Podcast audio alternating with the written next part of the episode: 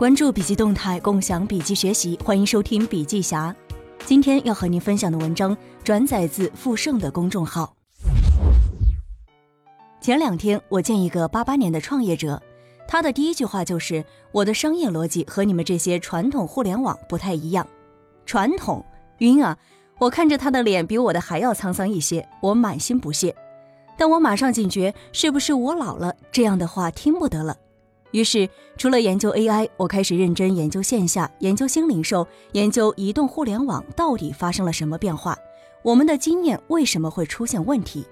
当然了，我的骨子里还是很倔强的一个人，我肯定不服气。最重要的是，我不给自己找借口。那么，猎豹究竟在海外遭遇了什么？很多人可能并不知道，猎豹的海外业务遇到谷歌、Facebook 和苹果，就像中国创业者遇到 BAT。这都是一些外部环境变化，这种感受就如同诺基亚高管的一句著名的话：“我什么也没有做错，只是因为世界变了。”但我是一个不给自己找借口的人，我相信我一定错了，错就错在我的宏观格局和世界观还不够大。如果我有更大的世界观，我就能够理解为什么会这样，该怎样应对，这才是我真正应该从中学到的。二零一七年对我最重要的两件事，第一件事火人节寻求自我，第二件到混沌重新学习理论。在混沌，总结来说，生物学的思维模型带来了四个很重要的思考启示：第一是混沌，第二是理性，第三是过程，第四是反脆弱。先说第一个思考启示：混沌。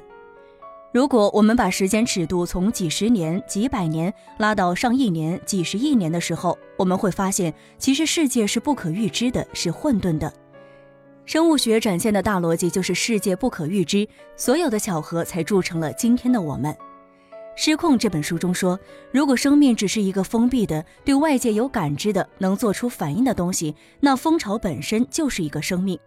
如果生命是自我进化，那今天的程序就算是一个生命，只是今天有一点外在的人为的干扰。如果以后它可以自我成长呢？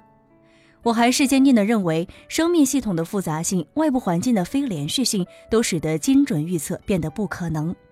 自然界整个发展几十亿年，生物的起起落落，精准预测是不可能的。不仅量子物理证明了，生物学本身也在证明这件事。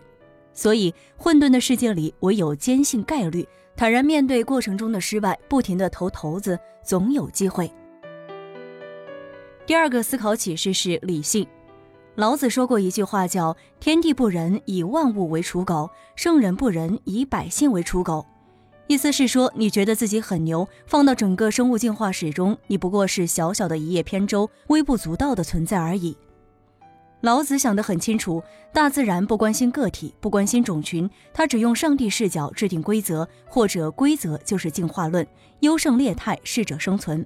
然而，无数的种群灭绝了，大自然依然生机勃勃，这就是大自然理性的一面。比如说，我们都觉得大熊猫憨态可掬，其实大熊猫之所以憨，是因为它天天吃竹子，吃到最后两腮肿胀，显得很可爱而已。一天十几个小时吃竹子，当然显得很憨了。我们都习惯用情感判断，其实它是能力严重退化。第三个思考启示是过程。什么叫过程？这不是一个最好的词，应该叫重视过程或者享受过程。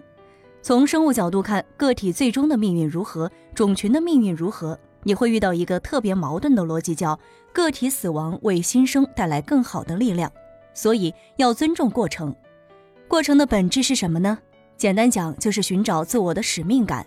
作为生命体，最后都会消失，但至少他坚持的使命、分享的思想、给这个世界的改变可以留下来。没有哪家公司会一直存在下去。第四个思考启示是反脆弱。生物学思维模型给我带来的另一个重要的启示点是反脆弱。反脆弱的核心是指在一个波动的世界里持续受益。无论对你的观念来说是好还是坏，你都能受益，而不是在一个你认为坏的环境中不受害。你爬上树掉下来摔伤了，这是很脆弱的。一个玻璃瓶、一个瓷器掉在地上摔碎了，它也是脆弱的。但一个铁球掉在地上不摔碎，这叫反脆弱吗？不是，掉在地上不仅不摔碎，还能受益，这才叫反脆弱。在大波动中受益是生物学的终极能力，遗传与变异其实就是一头保持稳定，一头在波动中寻找机会。一边是个体死亡，一边是种群进化，一边是环境恶劣，一边是生命更强大。尼采说：“那些杀不死我的，会使我更强大。”这句话简直就是我的内心写照。感谢那些在微博和雪球问候我的人，你们还是给了我很大的力量。我就冲着骂回去，也得把这件事情做得更努力一些。今天的分享就到这儿。如果您喜欢我们的文章，可以关注笔记侠的微信公众号。感谢您的收听，下期见。